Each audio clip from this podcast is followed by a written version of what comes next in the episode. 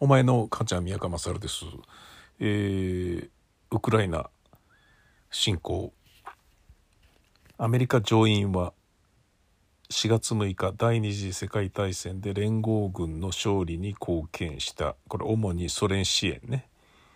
レンドリース法という法律の復活を全会一致で可決これはものすごいニュースらしいですこのレンドリース法というのは武器を貸し与える法律。プーチンと取り巻きは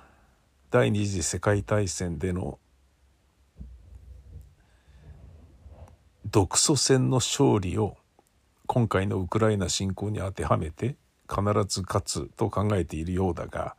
プーチンの歴史観からはアメリカの対ソ連のえー、物資援助が欠落している。なるほどね。当時のアメリカ発の対ソ物資レンドリース法ではトラックジープ43万台弱機関車1977両貨車1万両戦車7000両航空機1万機を超え石油製品267万トンタイヤ工場を作り食料175万トン防寒着アルミなど。なるほどね。アメリカから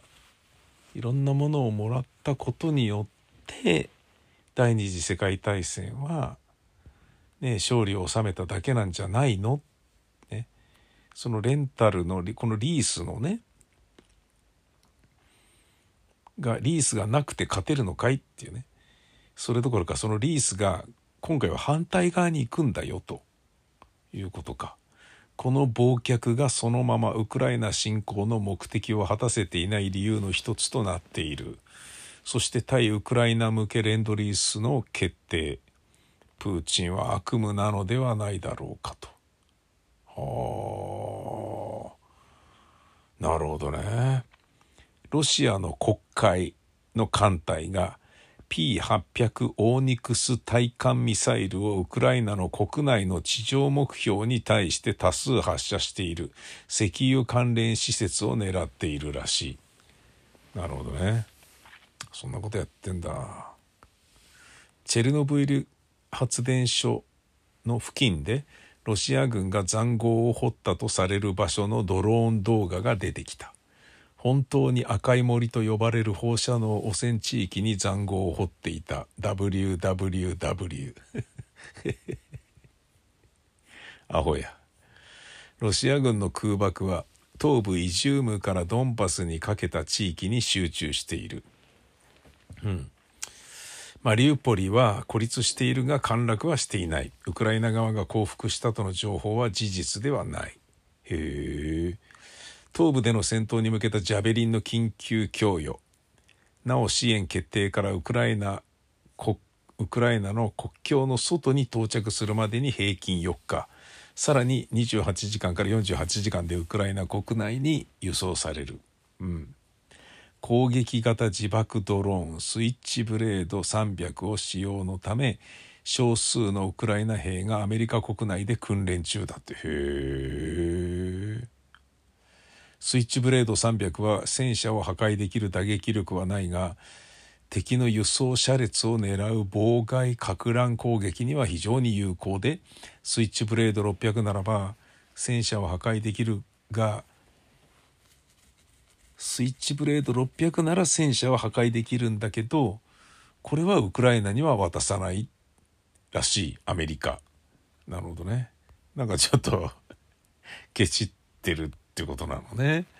うん、まあね、全部が全部ね、貸し出さなくたって勝てんだったらいいじゃんみたいなことなのかな。うん、まあね、あの、要は、NATO じゃねえんだからみたいなね、ところのバランスも取らなきゃいけないっていうことだよな。NATO 加盟国じゃないのにこれだけやるってことは、NATO 加盟国が攻め入れられたら、ねそれ以上のことしてくれるんだろうねってことになっちゃうからとかそういうことなんだろうなきっとな。うん。不思議なね。うん。感じだなこれな。うん。まあ戦争は続いているよ。そしてね戦争が始まったことによってコロナのことをね頭のね結構な割合で占めてたのがすごいガクンとね戦争がね頭の中に占める割合を広めた矢先にあの家族がかかるっていうね残念な事態だな。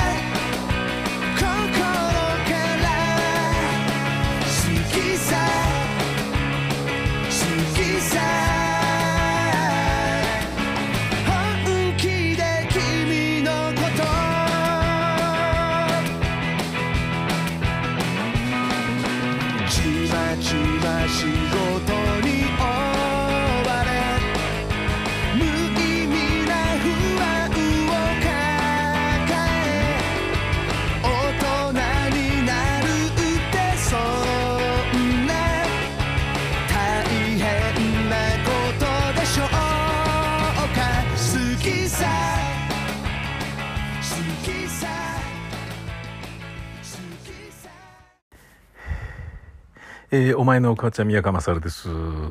えー今日も一日家にいてご飯を作りまくる、えー一日でございました。えー間もなくもう6時からずっと待ってるんですけどね。えっ、とメインイベントの村田亮太と、えートリプル G の、えー統一王座決定戦、えー、Amazon プライム Amazon ビデオで見られると。いやー、アマゾンプライム入っててよかったな、本当に。っていう、そんな感じです。えー、冷蔵庫の中の、えー、なんか、冷蔵庫の中にあるもので、それなりの料理を作るっていう、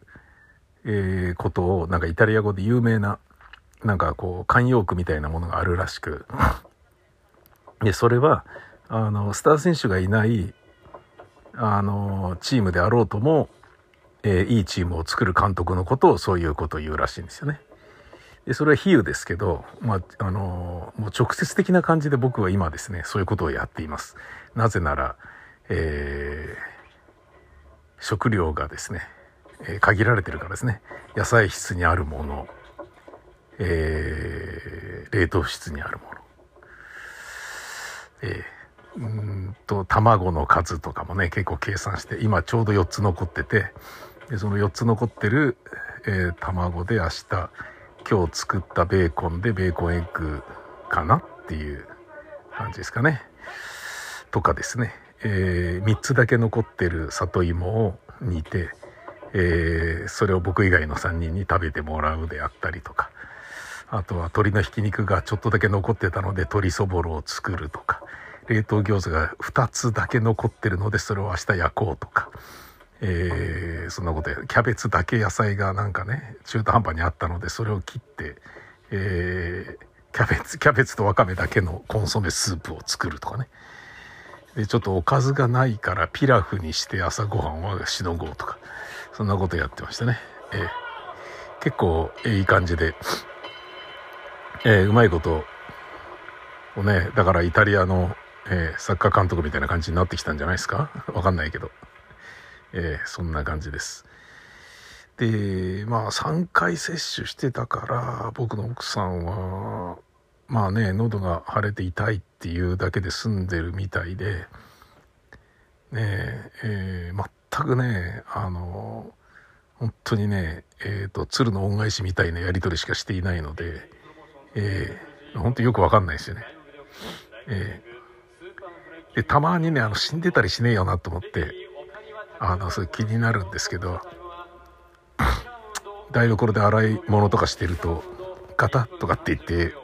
トイレに行ったりするのであ生きてるっていうことをちょっと確認できるみたいなこのね生きてるみたいなことを言うのはもうラジオでは絶対ありえないんでもうコロナで死んだ人たくさんいますからね。あ生きてるよかったとかふざけんじゃねえっていう話にしかならないので。でそれねあ動いたみたいなのがまさにカフカの変身のグレゴール・ザムザが 動いたみたいな。あそこにいるみたいな。そういう感じになってるんだよな。うん。不思議なもんですな。なんかね去年の夏でしたかね。音読セミノっていうねポッドキャスト始めてね一番最初にね撮ったのが神のあじゃあカフカの変身でしたけどうん。